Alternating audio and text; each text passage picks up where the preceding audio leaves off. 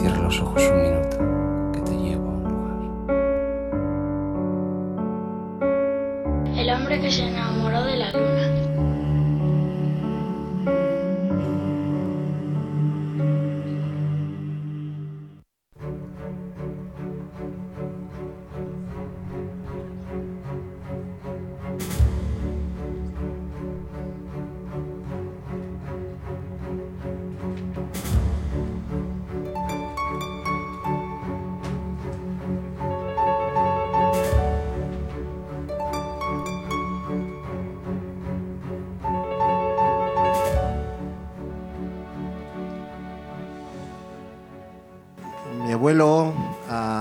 Finales del siglo XVIII, principios del XIX, salió de Pontevedra en un barco para Perú. Allí conoció a mi abuela y tuvieron a mi madre y luego mi madre me tuvo a mí, hasta ahí lo normal. Y gracias a eso, ahora yo estoy aquí. Entonces, bueno, es una cosa que siempre me gusta contar cuando cuando vengo a Galicia. Y como suele decir mi amigo Kiko Cadaval, boas noites.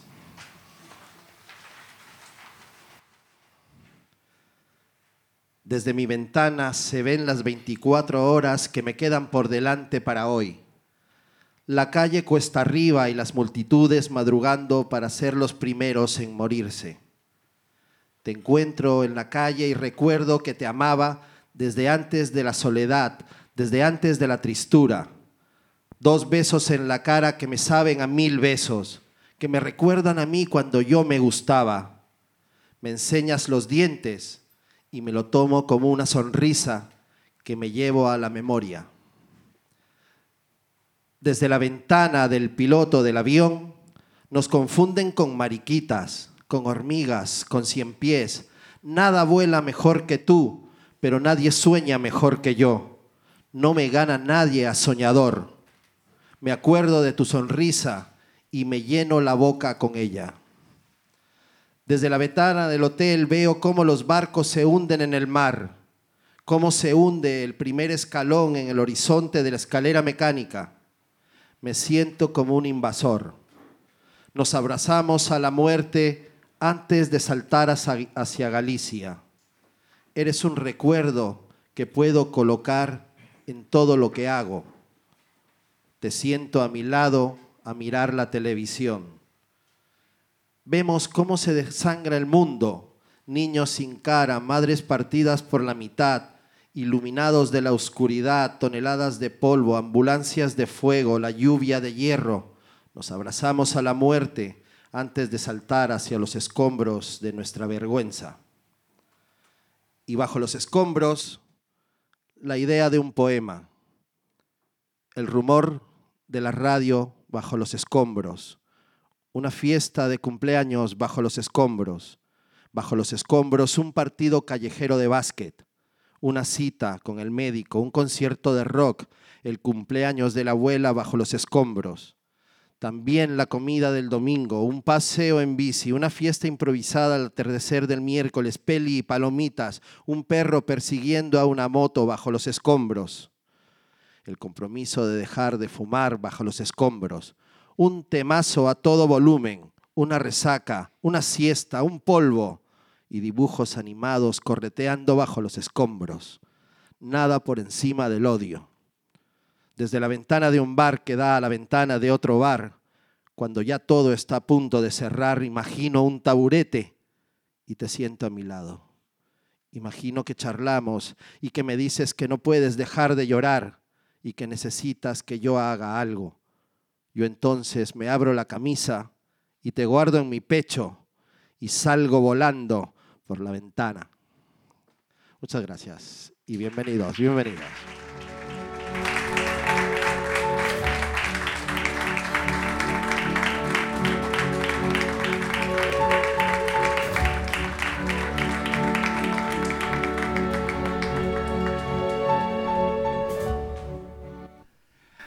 Bienvenidas, bienvenidos edición 385 del hombre que se enamoró de la luna, una edición muy especial. Es la primera edición que hacemos en Galicia, es la primera edición que hacemos en A Coruña, es la primera edición que hacemos en el Festival Experto. David Yepe, Lorena Álvarez, mil gracias por aquella idea. Es un honor para nosotros estar en un festival que cuida tanto la cultura, que mima tanto a la gente que hace cultura, que apuesta por la cultura en este país. Y para nosotros es un honor que tengamos la sala totalmente llena de gente que quiere disfrutar de a ver qué hacen estos de la luna. Pues lo que vamos a hacer es un montón de cosas, porque es un programa muy especial. Venimos desde Madrid con un montón de maletas llenas de ilusión y de ideas y de gente interesante. Hoy os proponemos descubrir talento, mucho talento. Y como siempre, vamos a tener un invitado que nosotros decimos ilustre. Hoy el invitado ilustre es Kines Merarte, una de las personas más influyentes, más creativas, que ha liderado proyectos del mundo de la música y de la cultura en este país, que es manager de gente muy vinculada también a la luna, como Soel López, Vetusta Morla, director de Esmerarte. Y yo creo que si decimos todo su currículum se nos acaba el programa. Así que vamos a resumir diciendo que Kines Merarte está en la y para nosotros es un verdadero placer charlar contigo. Kim, mil gracias por estar esta tarde con nosotros. A continuación, música, siempre una entrevista acústica, una de las voces referentes de la música en Galicia, una de las voces femeninas que hay que descubrir y paladear todas y cada una de sus canciones. Guadi Galego está en la luna, está en Sada, te agradecemos también tu presencia. Siempre tenemos doble invitado, pero atención que es que venimos a Sada con muchas cosas más. Venimos también con una idea que en algún momento imaginamos, soñamos y qué bonito sería tener a una pintora que en directo haga una obra en la luna. Y hoy lo tenemos. María Mariqueira, bienvenida al hombre que se enamoró de la luna. Gracias. Y gracias a ti por hacer realidad una de las cosas que siempre hemos soñado en la luna, que es una pintora que va a hacer qué exactamente. Bueno, pues eh, antes de nada acompañaros, ¿no? Esta, esta es la función que va a tener y mm, voy a intentar traducir un poco el, el, viaje que generéis a lo largo de vuestras conversaciones y al mismo tiempo pues tirar también de imaginario latente ¿no? que, que, viene también a acompañarnos. Tienes una hora y media que, bueno, fíjate, nosotros decimos que vamos a durar hora y media y bueno, lo que surja. Uh -huh. Pero más o menos el espacio de tiempo es hora y media. Uh -huh. Te has traído aquí tu taller de, de trabajo sí. eh, para que nuestros oyentes visualicen cómo uh -huh. es tu trabajo y cómo te has traído el taller. ¿Qué podemos decir de lo que tenemos aquí a nada, a medio metro? Porque tú vas a estar trabajando mientras nosotros estamos charlando con Guadi Galego, con quien es Menarte, vas a estar dibujando y todo el mundo va a ver el proceso de tu obra. Pero ¿qué te has traído de tu taller? Pues a ver, yo como soy dibujante y el dibujo se basa mucho en la línea, digamos, pues para estos trazos he traído diferentes herramientas, desde lápices, rotuladores, eh, al mismo tiempo también me he traído acrílicos, algún spray, por si veo que, puede ser bonito emplearlo también para, para la obra y algún papel, algún personaje ya creado, pues que quizás aparezca, ¿no? Eh, en el dibujo, eh, o sea que bueno, lo iréis, lo iréis descubriendo también, pero básicamente esos van a ser mis aliados, digamos. ¿Cómo uh -huh. se prepara día antes un, una actividad así? No es la primera vez que dibujas dentro de un evento. Sí. ¿Cómo es la preparación a nivel mental y técnica para encarar hora y media con uh -huh. el público que va a estar expectante? Hoy va a ser un poco distinto porque yo normalmente suelo hacer este proyecto con dos amigos que son dos músicos estupendos que se llaman Bruno Couceiro e Ismael Verdey que tienen un proyecto que se llama Two Faces. Es difícil encasillarlos, unen jazz con bueno, electrónica, son muy mágicos la verdad y pues con ellos, digamos que trato de construir un, un previo que queremos eh, transmitir al público. Hoy me acompañan de forma, digamos, más simbólica ¿no? que de otra manera. Entonces, lo que he hecho es, evidentemente, traerme todos los materiales con los que yo siento que voy a estar a gusto y que puedo crear algo bonito. Y mm, bueno, algo de nervios que también están ahí en esa preparación, que ayudan también a concentrarse y, y la imaginación y, como os decía antes, pues algún recorte de algunos dibujos que me gustan mucho y que me apetece que aparezcan. Vale. Uh -huh. Iremos, yo es que claro, voy a estar mirando al público, voy a estar mirando a los invitados y me voy a perder un poco el proceso, pero luego lo vemos en los Claro. vídeos y demás.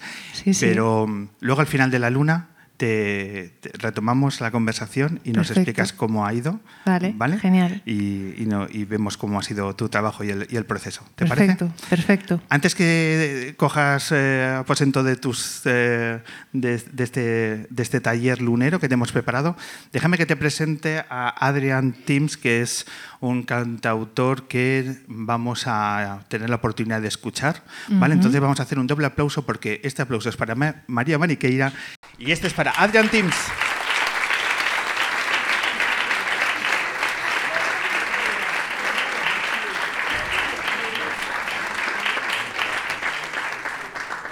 Adrián, bienvenido al hombre que se enamoró de la luna. ¿Qué tal? Buenas noches. Muchas gracias por invitarme. Un verdadero placer. Eh, nosotros, a lo largo de las 17 temporadas que llevamos este proyecto, siempre apostamos por nuevos valores en el mundo de la música. Es algo que hemos hecho en todas y cada una de las temporadas. Y estos días hemos estado descubriendo tu música y hemos dicho, ostras, es que Adrián tiene, aparte de muy buenas canciones, es muy lunero. Y aparte de lunero, es un cantautor, si no me equivoco, ¿eh? a ver si lo digo bien, británico, gaditano, madrileño, vigués, podemos decir. Y japonés. Y japonés. Bueno, lo de japonés todo, sí.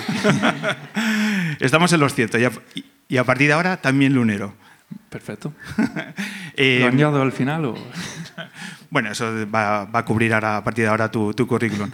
Cuéntanos cuál es, eh, en qué momento está tu carrera, eh, en qué momento está tu, tu proceso artístico. Pues mi carrera está emergiendo. Ujú. Em, saqué en 2021 mi primer disco, Part One, y lo hice con, con una banda completa y es bastante folky. eh, bueno, y un poco de... Bebe un poco de todas mis influencias creciendo y hice un disco de 10 canciones de, durante una década que compuse y escogí las mejores. Y ahora, en vez de ir con banda, eh, vuelvo en solitario, pero en vez de ir solamente como voy a hacer hoy con la guitarra y la voz, estoy empezando a hacer un show de live looping, que consiste en tocar todo, volverme loco en el escenario, e ir tocando cada, cada instrumento, e ir sumando las capas y así más o menos sonar como una banda, pero eh, es bastante más fácil viajar por el mundo y llevar mi música a otros lados. nuevo material que además has estado preparando los últimos meses y que creo que a partir de febrero vamos a poder escuchar. A, par- a partir de febrero lanzaré el, el primer single con este nuevo sonido un poco más pop alternativo y con este, eh, esta forma de hacer las canciones de, eh, con los loops. Entonces, el primero sale en febrero y a partir de ahí iré lanzando todos los adelantos del siguiente disco que está en, en proceso. Bueno, pues te deseamos eh, lo mejor con- para el, el próximo año de ir conociendo tus nuevos temas. Aparte de recomendar que ya se pasen por, por ejemplo, por Spotify, que estos días hemos estado eh, descubriendo tus canciones y son realmente interesantes. Así que tenemos ya muchas ganas. ¿Qué, qué vas a tocar? ¿Qué dos temas tienes preparados para hoy? Voy a tocar primeramente el single, una versión acústica. Eh, la versión eh, producida no tiene guitarra y hoy la vamos a hacer con guitarra, un poco más íntimo, ya que somos aquí poquillos. Bueno, somos bastantes, pero eh, un formato más acústico me, me pare- me parecía óptimo para hoy. Y así no desvelo mucho de la producción del, del tema, que es bastante interesante. Tenéis que esperar a febrero para que salga. Darle a seguir ahí en Spotify para que os avise cuando salga. Y después voy a tocar la última canción de mi primer disco. Y ahí eh, os adelanto que os voy a pedir si me podéis ayudar cantando un poquillo, ¿vale? ¿Estáis dispuestos? ¿Veo caras dispuestas? Vale, gracias. Adrián, todo tuyo. Gracias.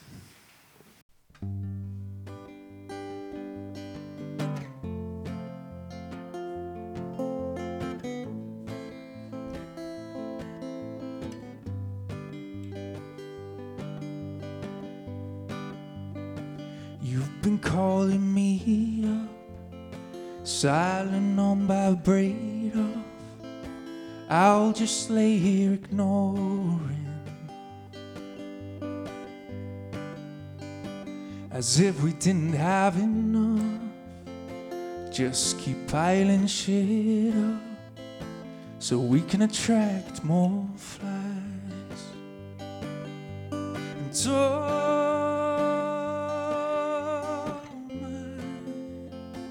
but we're safe here online, safe here online. And oh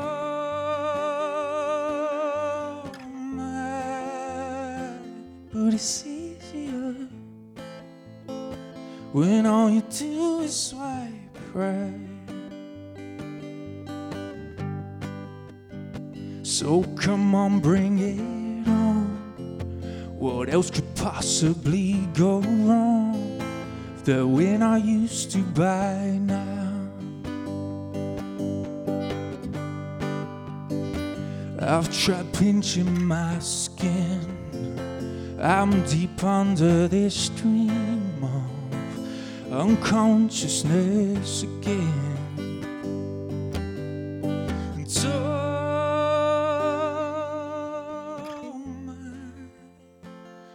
say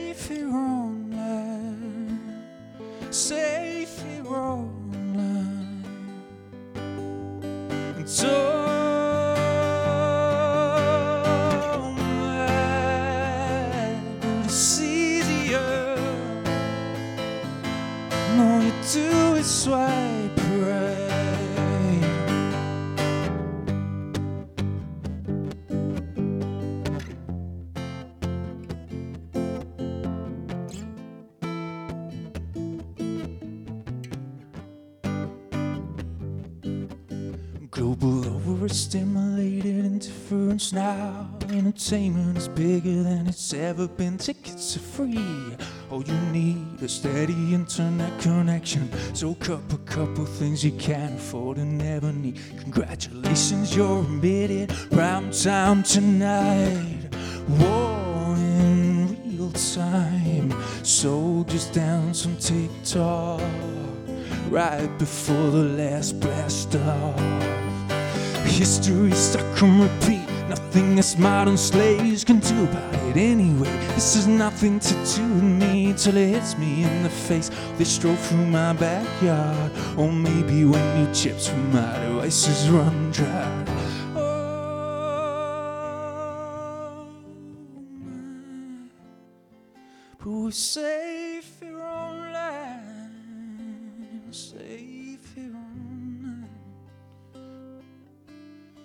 So, but are we ever gonna change? I guess not. No, no, no, no. And so,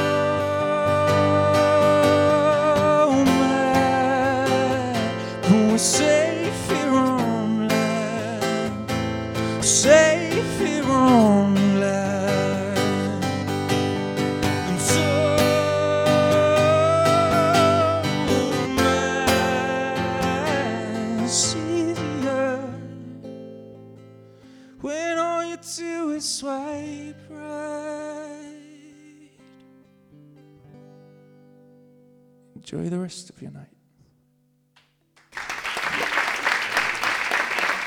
Muchísimas gracias.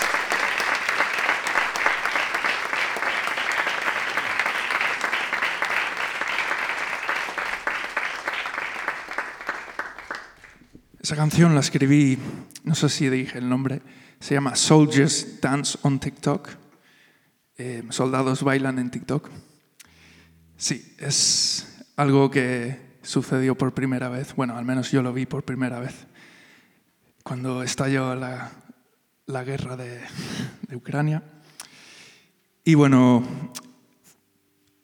en esta canción me estoy metiendo un poco con, conmigo mismo, con cómo somos los humanos de, de hipócritas y la apatía en general que tenemos y como que las cosas no van con nosotros hasta que nos chocan en la cara, ¿no? Y entonces va un poco de eso. Saldrá el videoclip. Solo digo que que, bueno, que lo, que lo veis, que, lo veáis cuando salga, que es divertido. Y ahora, una canción un poco más alegre. La última canción de mi primer disco se llama Lullaby.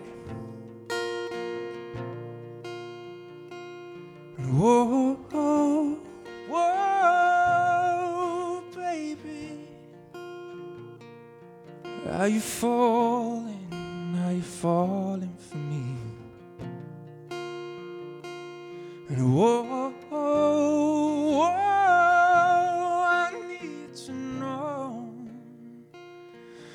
I'm falling, falling for you. La parte que quiero que, que cantéis conmigo es muy fácil, simplemente sería. "Whoa, oh, oh, whoa, oh, oh". Pero vamos. Baby.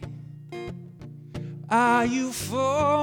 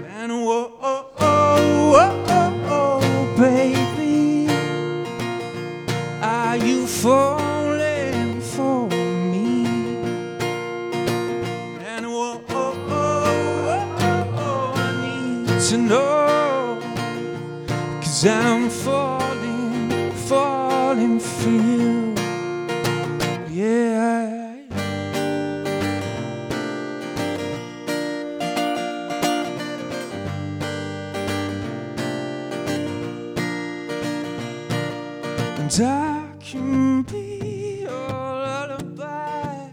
I'll be the one to sing you to sleep at night. And I can be your penguin. I just need you here to hold into my arms.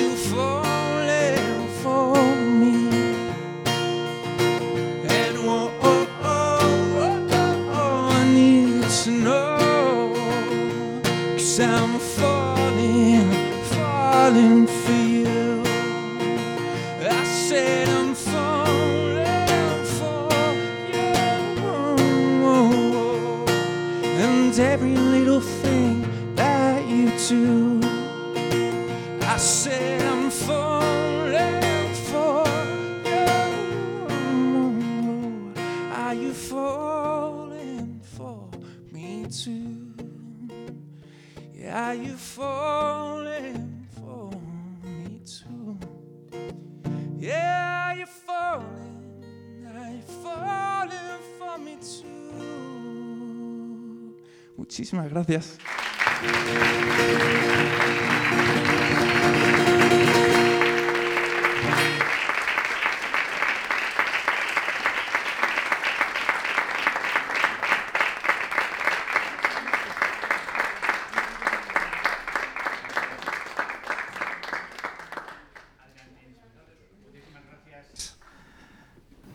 Qué absoluta maravilla de dos canciones. Nos vemos en los festivales, en las salas de conciertos.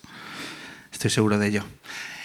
Bueno, pues eh, después de arrancar con poesía, con dibujo y con dos canciones maravillosas, recibimos al primer invitado ilustre, Kim Esmenarte. Bienvenido al hombre que se enamoró de la luna.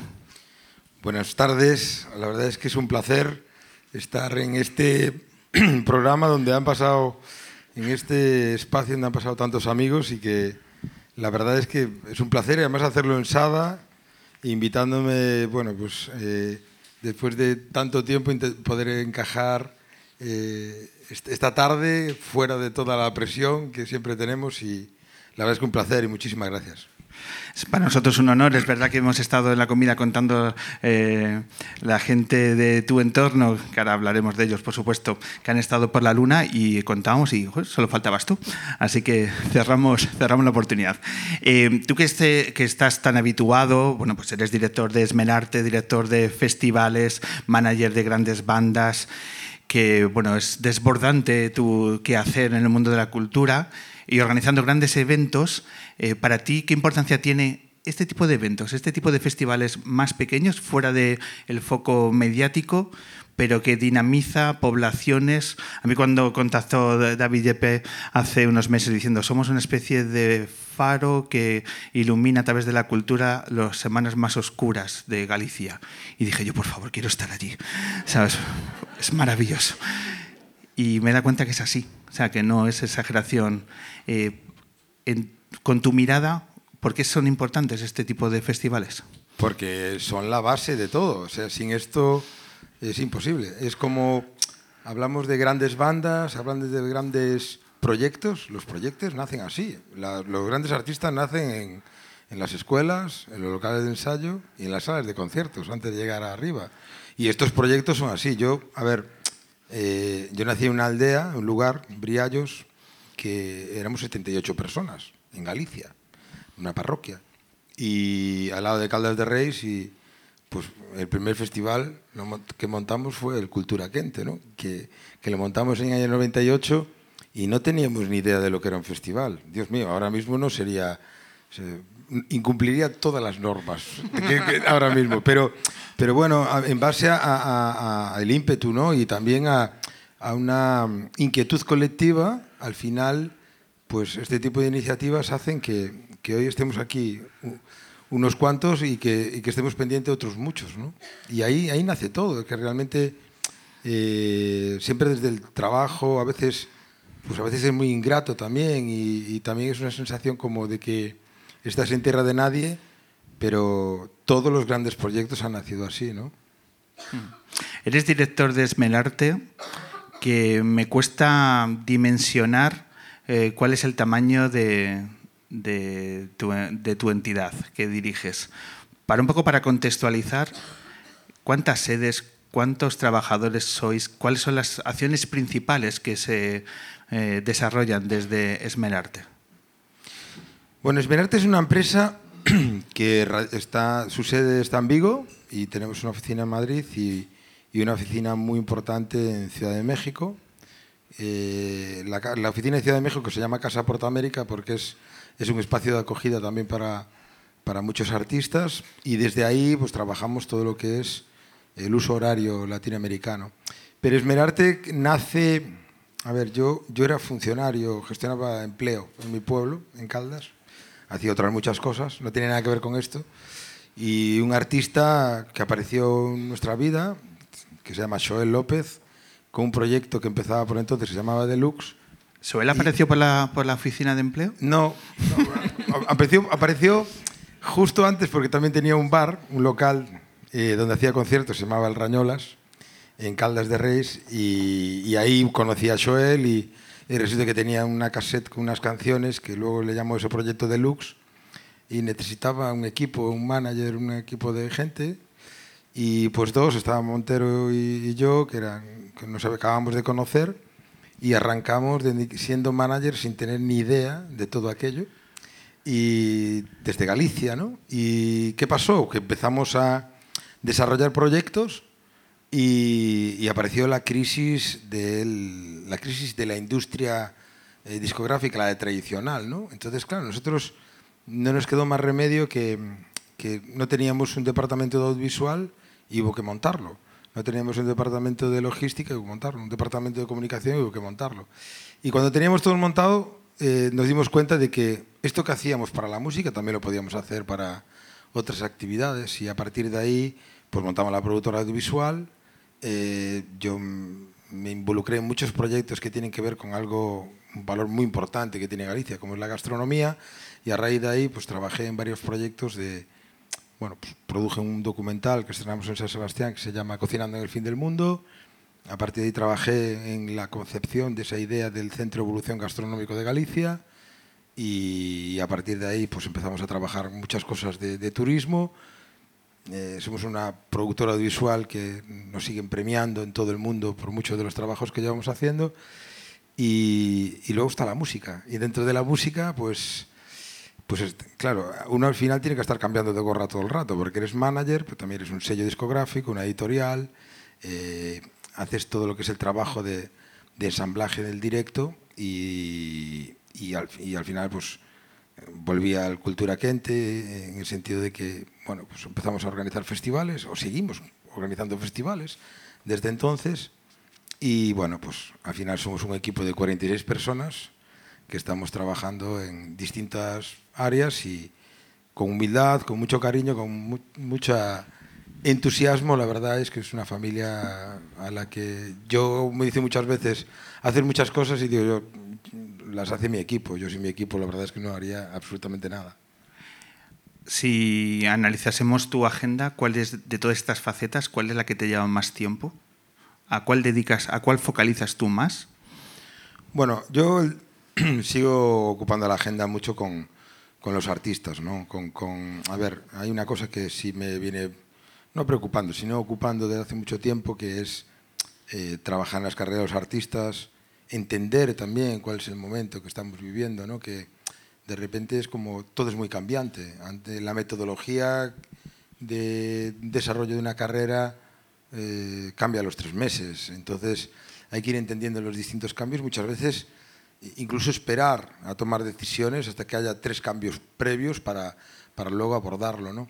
Yo la gestión de los artistas básicamente es lo que más, y luego la, bueno, la programación de los festivales, y mucho, mucho mmm, que no tiene que ver eh, con la actividad, digamos, como, como, la que me rentabiliza, sino la conexión con otros, con otros mundos, ¿no? a nivel de, de bueno, pues espacios de, de reflexión, toda esa comunidad que tenemos con varios vínculos con muchas universidades, la Universidad de Vigo, de Guadalajara, en México, la Universidad de San José, Costa Rica, Medellín, y trabajar en proyectos de carácter social y de desarrollo social.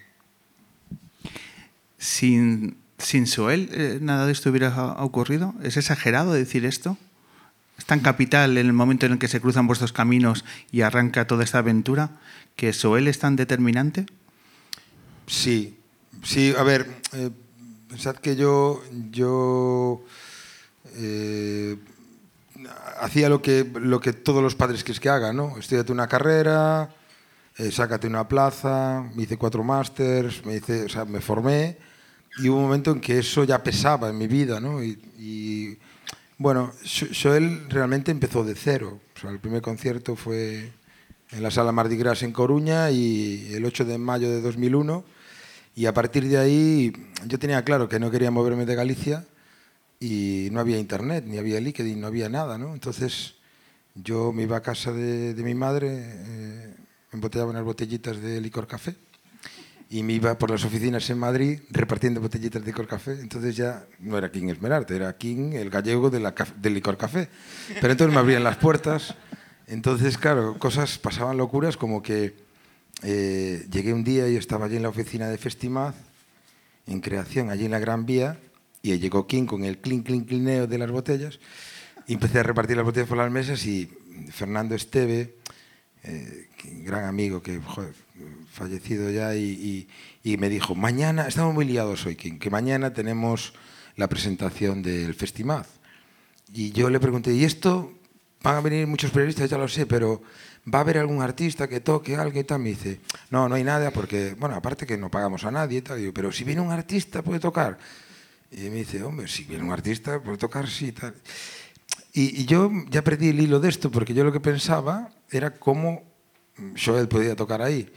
Y bajé rápidamente a la Gran Vía, cogí el coche me fui a, a, a casa de mi madre, embotellé otras botellitas, me fui a Coruña, recogí a Joel, conduje toda la noche a las 10 de la mañana estaba allí en la rueda de prensa con el artista. Me encanta la imagen de tu, el piso de tu madre como piso franco, ¿no? Lleno de botellas de licor, ¿no? Me encanta esa No imagen. existía eso. Entonces, claro, todo lo hacía desde Pontevedra, desde mi casa. Y claro, cuando mucha gente me dice, no, tú, claro, no sé qué, ahora ya, después, no sé qué, de manager y tal, el glamour del manager, sí, la alfombra roja, no sé qué, no sé cuánto. No, no. Esto era sin autovía, sin el tramo de la autovía que había desde Benavente hasta Vigo, conduciendo todo el día, o sea, la tarde, recoger a Joel en Coruña, conducir toda la noche y decirle, tú no hables, que mañana tienes que cantar por la mañana y si no la voz, tal. Esto, esto, así se empezó todo. ¿sabes? Hay muchas cosas que ha conseguido Soel, que habéis conseguido juntos, y yo seguro estoy que Soel, cuando echa la mirada atrás, dice, uno de los logros que, más importantes que tengo es que ha sido el músico que más veces ha venido a la Luna. Es así, son datos. Entonces, Soel ha estado en cuatro ocasiones. La primera de ellas, además, en la temporada, antes lo citamos, la temporada que estamos en la sala Costello, teníamos como invitado a Pepe Soya, gran cocinero gallego. Y entonces Pepe Soya, que sabes que por supuesto estaba tocando, estaba haciendo una versión de Pearl Jam. Y la siguiente canción le dije a Pepe, para, porque alguien del público quiere tocar contigo. Y, dijo, y puso una cara de pánico diciendo, Pablo, yo toco solo y gracias, ¿sabes? Pero digo, es que alguien está insistiendo. Entonces, desde la oscuridad de la sala apareció Soel López. Imagínate la, la sorpresa y demás. A partir de entonces, cuando en ocasiones hacemos e- ese tipo de juegos, es hacer un Soel López eh, en, la luna. Entonces le digo a Vicky, y si hacemos un Soel en, en esta luna, es eh, en homenaje a aquel día. Te lo pongo como, por ejem- eh, como ejemplo de que Soel siempre está muy cercano a la luna, es una persona que queremos un montón y admiramos, y cómo no, hoy nos hemos puesto en contacto con él. Y entonces le hemos dicho, "So- eh, Soel, dinos qué es para ti, qué supone para ti haber trabajado y cuál es la relación con quién esmerarte. Y Soel, como siempre, atento, que esto casi le convalida como otra participación en la luna, nos ha dedicado estas palabras. Bueno, a ver, para mí eh, King es la persona más importante de mi carrera. Es decir, eh, King y yo empezamos juntos en el 2001 y, y fuimos de la mano con, con- con todo, en, en- las, en las duras y las maduras. Eh, es para mí trasciende la idea de manager, es decir, yo cuando lo presento digo que es mi manager a veces según el contexto, pero realmente es eh, familia. Eh, y, y digo esto porque es importante tenerla también en, en este mundo tan cambiante, en este trabajo, en este gremio tan que es más duro de lo que mucha gente piensa, y tener un- una persona de confianza eh, es fundamental. Así que, bueno, eh, para mí es, ya te digo, eh, es una parte, que- a veces es- está más en, en una, en una parte, a veces en otra. Hemos, hemos pasado, como es una relación muy larga, hemos pasado por muchas fases, pero, pero siempre la sensación de que hemos estado el uno para el otro eh, constantemente, en, en, lo personal y en lo profesional. Así que vaya, eh, le deseo a todo el mundo un King en su vida. Gracias. Muchas gracias.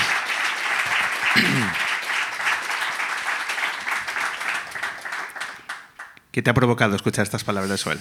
Bueno, a ver, eh, hay una palabra que dice Joel aquí que es familia, ¿no? Y, y, me quedo también con la frase final. A mí también me gustaría tener un King, la verdad, en mi vida, ¿no? Porque la verdad es que también la vida de un artista a veces hay que escuchar muchísimo porque no es quiero triunfar y quiero triunfar y quiero triunfar, sino evidentemente tiene que vivir de la música, pero también tiene que tener una, una carrera coherente, ¿no? Y la carrera coherente a veces choca mucho entre, con los formatos que nos piden, el tipo de actuaciones que se nos piden, el tipo de discos, el tipo de creatividad, porque a veces dices, puedes hacer un disco que te apetece mucho, pero luego no tienes dónde tocarlo, ¿no? Y te quedas como muy en, en terrenal y esto ahora mismo se ha agudizado, ¿no? De repente vemos que realmente la cosecha artística tiene que pasar por unos filtros en que a veces toda la creatividad, todo el empeño, toda la inversión, toda la ilusión, toda esa oportunidad, pues no la tienes ahí, ¿no? Y con Joel lo que me ha pasado siempre es que eh, ha habido como esa tranquilidad, ¿no? De decirle, tranquilo, somos familia, tranquilo, vamos a hacer, eh, este es el momento para hacer esto y confía y vamos trabajando eh, de una manera para que ese pacto, ¿no? Es decir, dentro de 40 años te dediques a la música, te sigues dedicando a la música dignamente y viviendo de ella, ¿no? Entonces, hay como una serie de pactos que tienen que ver como siempre en torno a la mesa, siempre de eh, pues la mesa de la cocina, ¿no? Y es, y es como muy, bueno, pues es, es como muy enriquecedor porque al final es la, es la, única verdad, ¿no? Entonces cuando, cuando estás en esa comodidad, pues al final eh, pues te permite pues hacer muchas cosas y, y, incluso arriesgar, ¿no? Cuando Suel dice comenzamos y, ahí había que darlo todo, imagino que todo, ahí caben muchísimas cosas que muchas de ellas no nos podemos imaginar. Habla de los buenos y de los malos momentos, de lo difícil que es el mundo de la música y que eh, no podemos prever todo lo que pasa en el, día a día. Eh, en el caso de Soel, ¿cuáles han sido los, los grandes obstáculos que habéis superado? Y luego además me gustaría que reflexionara sobre si es siempre válido el hecho de tener una relación manager-artista a nivel de definirlo como familia. Imagino que no todas las relaciones pueden llegar ahí y incluso no debe ser adecuado que siempre llegue hasta ahí. ¿Cómo se mide esa, esa relación y esa involucración a nivel personal, artista-manager? Bueno, tiene que ver un poco como las cosas que se hablan en familia. Se habla claro, ¿no? De las cosas, ¿no? A veces eh, la comunicación en todo esto es fundamental. Entonces, eh, no te calles nada y no me callo nada, ¿no? En ese sentido. A ver, los buenos y los malos momentos a los que se refiere Joel es que no son tanto buenos o malos momentos entre nosotros, sino los que ha habido, ¿no? Porque Joel experimentó, eh, fijaros que él en 2000, finales de 2008 era una persona muy, o sea, su proyecto de Deluxe era, una, era un proyecto personal, que Deluxe era su alter ego, y tenía mucho éxito. Entonces en ese momento él tiene una situación de, no una crisis creativa, sino que necesitaba, estaba notando de que iba disco tras disco, gira tras gira, y como que estaba agotando un poco su línea artística y necesitaba enriquecerse. Solo es un, es un chaval que ha crecido eh, entre Galicia y, Santo Domingo, donde sus padres tenían eh, algún negocio y, ahí creía, crecía. Entonces tiene un conocimiento de muchas músicas que de repente cuando arranca con Deluxe y empezamos a el motor empieza a funcionar, de repente no tenía hueco para esto. ¿no? Entonces cuando se va a Argentina y él se va en un momento de éxito para él, pero ¿qué pasó en el 2009? ¿Qué pasó en el 2010? ¿Qué pasó en el 2011? Eh, claro, él estaba ahí como viviendo una etapa fundamental que nos influyó a todos, a mí también muchísimo, porque de ahí surgieron muchas ideas y muchos planteamientos que luego se han podido llevar a cabo, pero él cuando regresa nadie se acuerda. Hablan de algunos de Deluxe y Joel no se sabe quién es. Hay un cambio brutal en lo que es la industria, un cambio además estilístico y el cambio que experimentó él también, ¿no? Entonces nadie le entendía, muchas veces le dieron la espalda y claro, en ese momento se generó una crisis, no nuestra, sino una crisis de decir, oye, esto hay que volver a trabajar prácticamente desde cero, sabemos cómo es, pero, pero hay que hacerlo. Y muchas veces no hemos encontrado el camino, pero sí, bueno, pues a base de, de trabajar y de, de, entender y de conversar muchas cosas en la mesa de la cocina, pues, pues conseguimos eh, salir de esta y situar, bueno, en una posición cómoda, ¿no? que es lo que está pasando ahora mismo. Y gracias a esa toma de decisiones con que vais eh, asumiendo eh, los pasos a dar en la carrera de Soel, se acerca de pronto un chico que tiene una banda que dice que suena bien, una banda que mola, se acerca en una noche y dice que quiere tocar, que, se quiere, que quiere tocar con vosotros y se quiere acercar a vuestro proyecto. Un chaval que decía que se llamaba Pucho y que no se quede me morla, ¿no? Esa, esa conversación. Quiero que veas estas fotos. que hemos traído. Se la ha liado. Perdón. Se ha caído una por debajo de la, de la alfombra. Pero bueno, eh, te haces un... ¿Qué estás viendo, Kim? Joder, pues estoy viendo. Bueno, estoy viendo a, a, a aquel chico que se coló, en, en, bueno, se coló entre comillas como periodista acreditado en el backstage de la Carballera en Caldas de Reis. Ha dicho se coló. Sí, No- porque no realmente no es periodista. O sea, él venía con, con- con una acreditación de periodista. Mira, la importancia de las pequeñas cosas. Antes preguntaba, la importancia que tiene esto, yo a Joel lo conocí en Caldas, en el garito que tenía. Y a Pucho se me acerca y, y- y me dice, algún día me gustaría tocar aquí, ¿no? Pero claro, yo de aquella, el festival, lo montábamos tres personas, literal. Me encargaba de la parte de backstage, la técnico de cultura del ayuntamiento, Celina, la pobre, me ayudaba como en la hospitality de atender, pues alguien necesitaba alguna cosa. Y Robert de la entrada, de controlar el tema de la entrada, y, y, y yo, yo se encargaba de, la bar- de las barras. Entonces, eh, claro, a mí me tocaba que estaba muy ocupado. Entonces viene Pucho y me dice, eh, me gustaría tocar y tal. Y digo, ah, pues sí, pero ¿y, ¿pero ¿tienes una banda o qué? Me dice, sí, tengo una banda y tal. Ok. ¿Y cómo te llamas? Vetusta Morla. ¿Vetusta qué? Vetusta Morla. Y digo, ¿qué pasa? ¿Que soy de Oviedo? que No, somos de Tres Cantos. Está muy bien. Pues mira, le di una tarjeta y dice, eh, mándame una maqueta y si, si molas, tocas. Y, perdona que tengo mucho, mucho trabajo y tal. Y lo que pasó fue que esto fue un sábado y el martes tenía una maqueta que me había enviado una cosa preciosa, eh, cosida con, a mano, una cosa como tal, y ahí venían las primeras canciones de, de Vetusta Morla, que confieso que cuando las escuché, la verdad es que era como, eh, se me parecían muchas cosas, ¿no? Yo de repente tenía, ahí se veía eh, que ahí había un- grandes canciones, pero estaba todo bastante desordenado y todo lo demás. Yo creo que hay una figura clave aquí que es Manuel Colmenero, Colmeniski, eh, Manoliski para nosotros, en que hizo como ese ordenar, ese sonido todo, ¿no? Y, y que de repente nos encontrásemos con, esta obra, ¿no? Que, fue un día al mundo y que, realmente pasó por todas las compañías discográficas y ninguna la quiso. El otro día estábamos hablando así un poco en un viaje, una gira en Latinoamérica y, estábamos convencidos, empezamos a hablar ¿no? de cómo eh, las cosechas musicales de ahora y coincidíamos en que un día en el mundo ahora mismo no estaría ni una playlist de novedades del viernes. Tampoco Mediterráneo de Serrat, ¿sabes? Tampoco muchas otras cosas que... Es decir, fijaros dónde estamos ahora, que lejos también, por muy... Tenemos la universalidad de la música, pero sin embargo tenemos la tiranía de cómo se está mostrando la música y lo que implica eh, en cuanto a coartar que la creatividad pueda llegar, ¿no? Bueno, eh, eso fue un camino que empezó así y yo rápidamente me involucré mucho en el proyecto y, y hasta hoy, ¿no? O sea, decir que no ha sido fácil, no ha sido nada fácil el proyecto de Vetusta. Eh, ha sido Vetusta Morla para mí ha sido el artista que más me ha dejado hacer.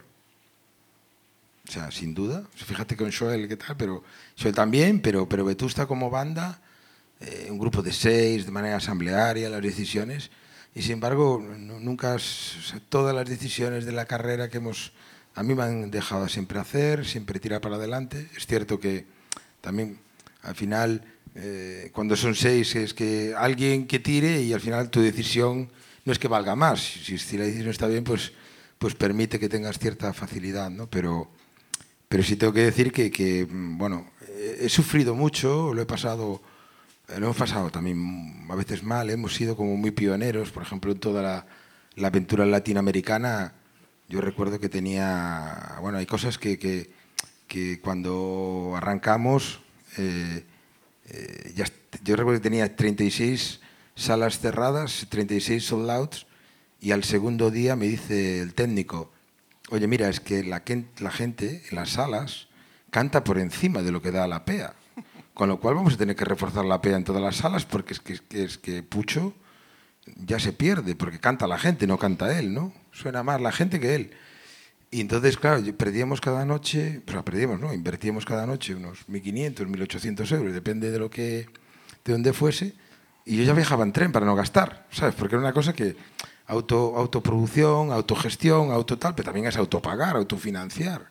Y entonces eh, era como que se acabe esta gira ya, ¿no? Y en esa gira de repente me había metido en el barco de decirme, bueno, pues nunca mejor dicho, pues ya que hacemos una gira aquí, pues hagamos también México y tal. Y ahí nos vamos a México y voy a contar una de, de estas que, que te pasan, que, bueno, pues cuando vas ahí por primera vez, pues vas el primero que conoces, que tipo majísimo, encantador, y nos cierra un concierto en, en Cholula, allí al lado de, de Puebla, de la, en la zona universitaria, y resulta que nadie sabía que había concierto de Vetusta.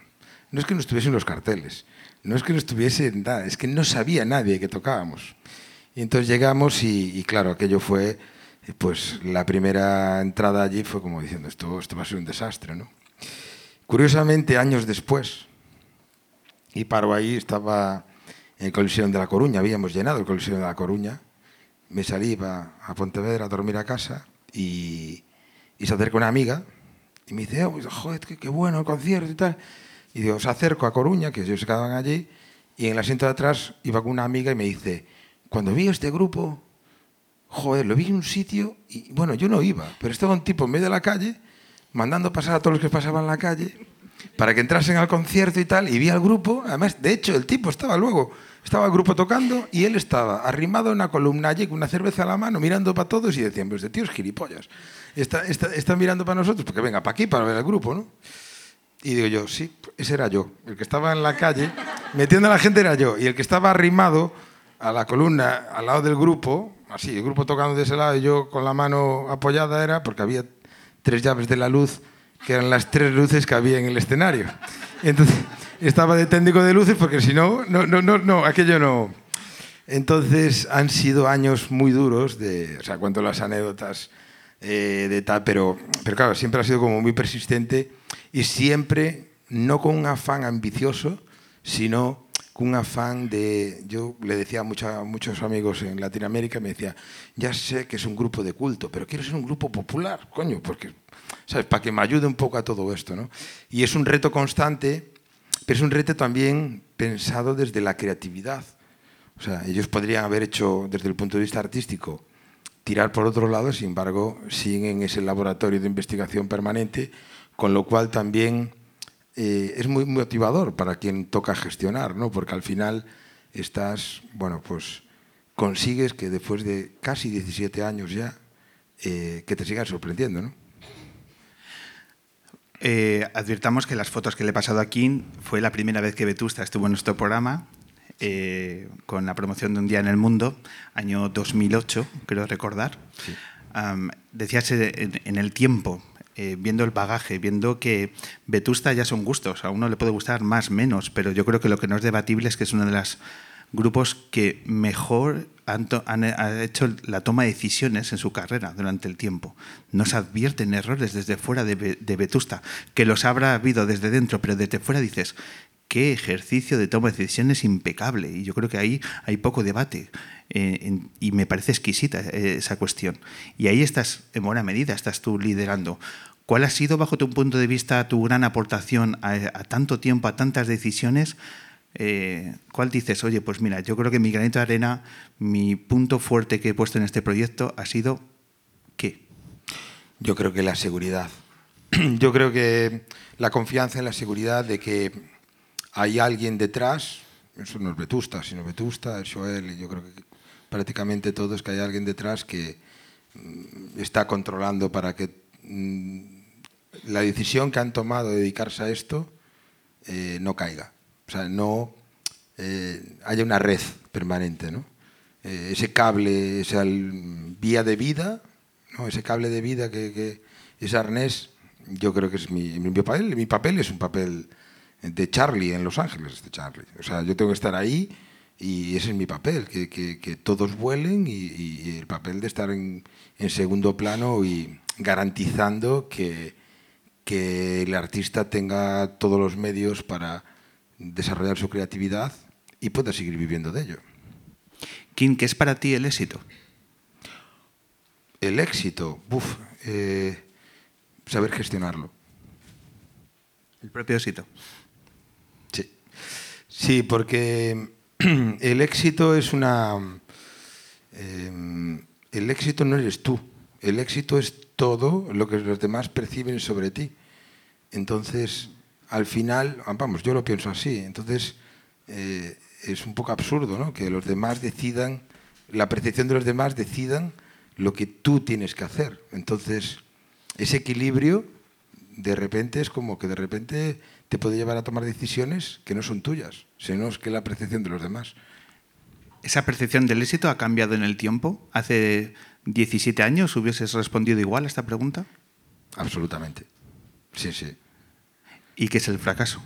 ¿Cuándo se fracasa? Te voy a decir por qué. Porque, porque ya he vivido gente que ha tenido mucho éxito, o ha tenido cierto éxito, o ha tenido un poquito de éxito, y eso realmente ha sido lo que, lo, lo que provocó realmente pues que, que, su proyecto vital, su proyecto global, su proyecto eh, fracasase. Perdona que te... y me decías que... que Sí, no, y, y, y la, la, otra moneda, ¿cuándo se fracasa? Bueno, yo, yo soy una persona eh, llena de fracasos. Yo para mí eh, es un fracaso constante. Porque claro, los fracasos no, no lo sabe nadie, pero los fracasos son todos los días. Todos los días me toca tomar decisiones, todos los días toca arriesgar y vamos, eh, a mí me definen más mis fracasos que mis éxitos. Y, y claro, dices, bueno, pues no, no metas la pata y no cometas tantos errores para no tener fracasos. Es que si no, tampoco tengo los éxitos, ¿sabes? Entonces, claro, como tienes que tomar decisiones, pues en esa toma de decisiones a veces te equivocas. Y muchas veces ni siquiera eres tú, porque tienes que tener el conocimiento y evaluar cuál es la tendencia de muchas cosas que al final eh, acabas fracasando y ni siquiera depende de ti, porque para ti lo has hecho bien. Pero todo lo que te rodea te condiciona para que al final, pues en vez de ser un éxito, sea un fracaso. Y también saber relativizar cuando tienes el éxito y cuando tienes el fracaso, para poder mantener el equilibrio. Porque se sabe lo bueno, pero yo, bueno, te puedo contar aquí fracasos uno detrás de otro, entonces sí que necesitamos los cuatro programas de, Vetus, de Joel más todos los de cada uno de Vetusta. Hacemos la 387 en torno a los fracasos de Kines Menartes, lo, lo Vale, hacemos. Cuando quieras. Eh, ¿Cuál ha sido el, el, proyecto que más te ha llenado a nivel personal? Eh, hay, hay, muchos. Eh, Portamérica es un proyecto, eh, porque no es un proyecto vivo, que para mí tiene muchas de las cosas que yo que forma parte de, mi infancia, que viajé poco, porque nací en una aldea, pero sin embargo tenía un familiar que me regalaba libros de viajes y planos de ciudades y tal. Entonces viajé fundamentalmente de Latinoamérica y, y entonces viajé a todas esas ciudades de niño, desde el fallado de casa. Eh, iba, iba por todos estos lugares y, claro, eh, para mí eh, fue como, como eh, ver un, unos países, unos, lugares, unas latitudes desde niño. Después me di cuenta, un día volviendo de, de un festival de Austin, venía una chica al lado y venía con una pulsera de la, de la feria de Side by y me dice, oye, ¿tú quién eres? Y porque vio la misma pulsera y digo, no, yo soy manager de artistas de España y tal. Y dice, ah, pues que yo soy una cantante chilena muy famosa. Y digo, bueno, vale, ¿cómo te llamas? Me dice, me llamo Francisco Valenzuela. Digo, vale. Y yo no te conozco de nada. Y entonces ella me dice, ¿y de quién eres tu manager y tal? Y dice, no los conozco de nada. Y digo, bueno, ya está, estamos empatados. Entonces llegamos a Ciudad de México y en Ciudad de México resulta que, joder, esto fue, era marzo de 2012. Y entonces digo, voy a conectar mm, alguna noticia o algo, a ver qué, pasa en España, y escuchaba a Rajoy diciendo, eh, la prima de riesgo, España se rompe, el no sé qué, y me llegaban currículums de colegas todo el rato que le habían despedido, que tenían una idea emprendedora. Yo llamaba a la oficina y parte de los proyectos que podíamos hacer, entre ellos el Cultura Quente, que era como mi niña bonita de todo esto, mi pueblo donde hacía el festival con mis vecinos y tal, ya no se podía hacer porque no había financiación.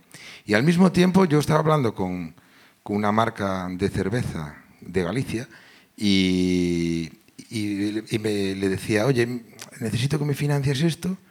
Y había un momento que yo preguntaba, dice, pero ¿por qué me va a financiar una marca de cerveza con la crisis que hay? ¿Qué le doy yo? ¿Qué le da la música? ¿no? Y, y de repente pensé, dije yo, joder, algún día eh, la música con este valor de comunicación que tenemos, de visibilidad, a lo mejor deberíamos de ser la cerveza, los que de alguna manera ayudemos a visibilizar los proyectos emprendedores de la gente. Y me fui a dormir. Al día siguiente viví un terremoto 7,8 allí en el Camino Real en Ciudad de México y dije, esto es una señal. Llamé a la oficina a los tres días, que cuando recuperé la comunicación, dije, vamos a hacer un festival de música iberoamericana, gastronomía, porque acababa de producir el, el, el, documental y había que meter a los chefs ya ahí, y de ideas. Entonces estos me decían, este, ¿qué cojones se tomó por ahí? Ideas, ¿no? Y creamos una, una comunidad que se llamó Comunidad Portamérica. En esa comunidad lo que hacíamos era una plataforma donde el emprendedor eh, explicaba su proyecto, lo visibilizaba, lo territorializaba, lo valorizaba y a partir de ahí pedía una serie de necesidades que decía, pues mira, yo necesito comunicación, necesito eh, logística, necesito financiación y tal. Y creamos un, eh, hicimos el festival, la primera edición, ese mismo año, tres meses después. ¿En dónde? En Nigrán, porque yo desde... Yo, yo tenía claro que tenía que ser cerca de Vigo, pero como estaba en México aún, que volví, esto fue el 20 de mayo, marzo, volví el 7 de abril, y miraba por Google Earth, miraba eh, sitio donde podía hacer, vi una esplanada allí, dije yo esto, y mandé a uno de, de Nigrán y dije, mírame qué hay no, no hay nada, digo, bueno, pues ya está, pues bajé del avión en, Vigo, me fui al ayuntamiento de Nigrán, me dijo el alcalde de Nigrán, mira, ahí eso es de la zona franca de Vigo, fui a la zona franca de Vigo y, y nada, pues me, dejaron el, el, sitio para hacerlo, a los tres meses lo hicimos. Y lo bueno de todo esto es que eh, en dos años conseguimos, ya luego desarrollando con la zona franca una incubadora de proyectos, conseguimos que se crearan 256 empresas. Y como aquello era un polígono industrial, las empresas empezaron a necesitar espacio y nos echaron y nos quedamos sitios, sin sitio para hacer el festival, porque ya aparecían las empresas. Entonces, luego de esto, en el 2014 decidimos eh, abrir un contenedor que llamamos Naturaleza, que no es otra cosa que el valor de las personas, es decir, que sostenibilidad, igualdad, accesibilidad, etcétera, etcétera. Eh, en el 2017 ese mandato de la ONU de los Objetivos de Desarrollo Sostenible decimos, coño, nosotros ya venimos reforestando el monte, ya venimos haciendo todo este tema. Y ahora lo que os decía, estoy metido en eh, estamos metidos en temas de comunidad, con sus convenios con las universidades y tal. Es un proyecto que ahora mismo, bueno, desde el año pasado también lo desarrollamos en, en Guadalajara, en México. Primero como cierre social y festivo a la Feria de la Música, Feria Internacional de la Música, y desde ahora pues la universidad nos ha pedido que también nosotros organicemos la propia feria, con lo cual estamos haciendo una feria, eh, un mercado, el mercado de música más importante de Latinoamérica. Estamos haciendo en Guadalajara, eh, ahora dentro de tres meses. De hecho, el lunes me tengo que ir a México por esto, ¿no? Entonces, es de los proyectos, y vuelvo a la pregunta, que me lío mucho, pero es de los proyectos que realmente eh, tiene mucho que ver con todo lo que he vivido todos estos años. Es decir, que hay una, un viaje de Joel, que es la caravana americana, ¿no? de, eh, que, vivimos en el 2009-2010, y luego todas esas giras y todo esto, y creyendo siempre además que, que Iberoamérica, eh, con el vehículo, como el idioma como vehículo, eh, es uno de los espacios que, que realmente eh, tiene muchísimo potencial y que realmente la circulación debería ser mucho, mucho más, más fluida y más, más fácil. ¿no? Yo creo que es una asignatura que tenemos que trabajar y yo eh, ya lo hice trabajando en un proyecto para la Cumbre Iberoamericana de Ministros de Cultura en, octubre de 2019, donde al final ese proyecto lo votaron por unanimidad y acabaron declarando el año 2020 como el año iberoamericano de la, de la música, ¿no? Eh, que era sentar los pilares de lo que debería de ser la- el libro blanco de la música en Latinoamérica, en Iberoamérica. Luego el año 2020 fue lo que fue, y fue el año que no fue, y espero que se pueda recuperar en algún momento. Pero, pero sin duda, Portamérica es una de las, de las cosas como más vivas y que, que realmente pues es como que me, que me llenan. ¿no? Que más moldean tu personalidad, ¿no? Sí. Kim, eh, vamos finalizando, ah, pero me gustaría hacer una reflexión porque estamos aquí en el Festival Experto y estamos en la décima edición, pero también es la última. Y este es prácticamente el penúltimo evento. El próximo fin de semana cierran eh, estos 10 años de apuesta por la cultura. Y bueno, pues eh, David Yepe y Lorena Álvarez están haciendo una comunicación como muy serena y que yo admiro mucho el hecho de la vida son ciclos, queremos dejarlo bien, queremos dejarlo por lo alto y notamos cansancio y mejor dejarla ahora y todo se cierra muy bien. Y me parece una forma increíble de saber cerrar las cosas, que no es nada fácil. Tomar la decisión de que este es el momento. Incluso cuando yo reflexiono sobre la luna, ¿cómo acabará la luna? Y yo, ¿qué cojones sé? Perdonadme que hable mal, pero eh, esa, eh, esa serenidad eh, yo la admiro mucho. Yo no sé si a la, a la hora de ser manager, ¿cómo te planteas el- la fase final? Hemos, arrancado eh, los proyectos, hemos hablado de ello, hemos hablado eh, cuando estallan, cuando llega el éxito, controlar el éxito, pero ¿y el momento final? ¿Cómo se aprende a cerrar? Yo no sé si alguna vez lo habéis hablado de- o lo habéis imaginado, de, por ejemplo, ¿cómo puede ser el final de Vetusta Morla? ¿Cómo se gestiona eso, un- un final como ese? Uf, yo, a ver, yo lo que he dicho siempre es como, como va a ser mi final en la industria, es como una fiesta. Ya está. Y eso implica que cada vez que organice una fiesta alguien ya empieza a decir, no, eh, no, no, tranquilos.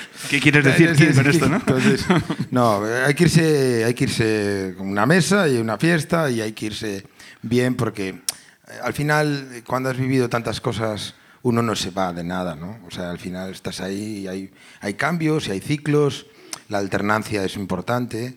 Yo ahora mismo estoy viviendo nada más una situación eh, joder, eh, me, me ha tocado, o sea, como, bueno, me- soy presidente de la Federación de la Música de España, ¿no? que esto es como representar a todo el sector de la música, somos más de 125.000 socios, de todas las actividades relacionadas con la música. Ese grupo de Y- WhatsApp de esta gente, imaginároslo, Sí, ¿eh? ent- Entonces, Ese- ese grupo. ¿qué pasa? Que, no, no, pero lo digo desde el punto de vista de, de la- joder, lo que me ha tocado, ¿no? Que, que me ha tocado en 2020, pues gestionar pandemia, es decir, ha habido, como sabéis, reales decretos que protegían a todo el mundo y yo llamaba y decía, mira, le estoy diciendo a esta gente que no puede salir de casa por una, por una emergencia sanitaria, pero esta gente no tiene ni un soporte. O sea, mandarle a casa suero vital porque se van a morir de hambre, porque no están protegidos por nada. ¿no? Eh, digo esto porque han sido como muchos años de, de- pelea un poco por el sector y el otro día me preguntaban y me decían, bueno, ¿tú cuándo vas a dejar la federación? Porque, joder, eh, tienes pensado, no te puedes ir ahora, ¿no? Sobre todo cuando hemos construido esa hoja de ruta, ¿no? De lo que tiene que ser la industria de la música, con, con la creación del Instituto de la Música, que esperemos que el, el gobierno que llegue, el ministro que sea, que, tal, que, que nos permita tener esa herramienta que da, da solución a proyectos como este, ¿no? que, que nacen, crecen y, hay- y también pueden permitir que, que- que- que se vayan bien, ¿no? porque muchas veces los proyectos se acaban porque son insostenibles. ¿no? Y, y dentro de, de- de esta, si me permites, eh, contarte un poco el esquema ¿no? de, de lo que estamos trabajando, es la base para, los para el futuro, para los que vienen. Entonces estamos trabajando en, que, en tener un observatorio de datos, estamos trabajando en que, en que haya formación para mm, tanto ocupacional como formación pública y reglada que permita que las nuevas generaciones puedan estar a esto. Estamos trabajando en adaptación normativa en materia laboral, en materia fiscal, industrial, urbanística, mercantil, etcétera, etcétera. Estamos trabajando en la internacionalización. Hablamos de Latinoamérica, hablamos de todas estas aventuras que hemos vivido y yo, yo digo, joder, tenemos ICEX, Instituto Cervantes, AECID, Acción Cultural, luego los centros gallegos, todos los centros vascos, los centros asturianos, los centros Es que a lo mejor es que en el mundo tenemos más de 150 editorios y nadie tiene un inventario de todo esto y necesitan programación y muchas de las cosas que no están en playlists, muchas de las músicas que no están en las playlists, que no están en todo esto, sí pueden tener una vida por ahí. Luego, el valor real que tiene la música como bien esencial, pero también como, como valor socioeconómico.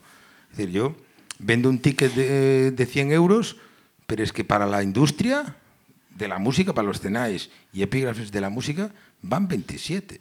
Pero si es un festival de tres días, de repente que el gasto medio son 500 euros. Es decir, con 27 euros se generan 500. Somos un sector estratégico, económico, de primer orden.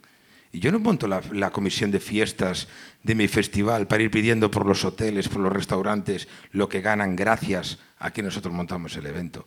Y sobre todo una cosa que, que tenemos que preservar y es la materia prima, el talento. Necesitamos, o sea, tenemos este mal endémico de la burbuja de festivales, de programaciones y tal, pero eh, la burbuja se produce porque no tenemos una diversidad artística, porque no hay un apoyo al talento, identificando el talento, introduciendo el talento en el mercado, consolidando ese talento y internacionalizando, diversificándolo, de tal manera de que realmente pueda haber muchísimas programaciones si realmente hay artistas diversos que realmente hagan esa diferenciación, esa especialización, porque al final generan economía.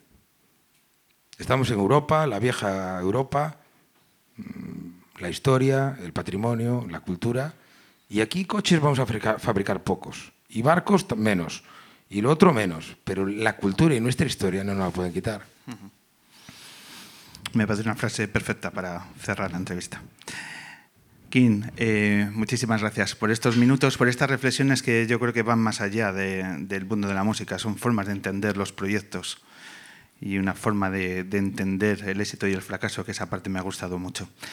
Muchísimas gracias, enhorabuena por todos tus, todas tus ideas, todos tus quehaceres.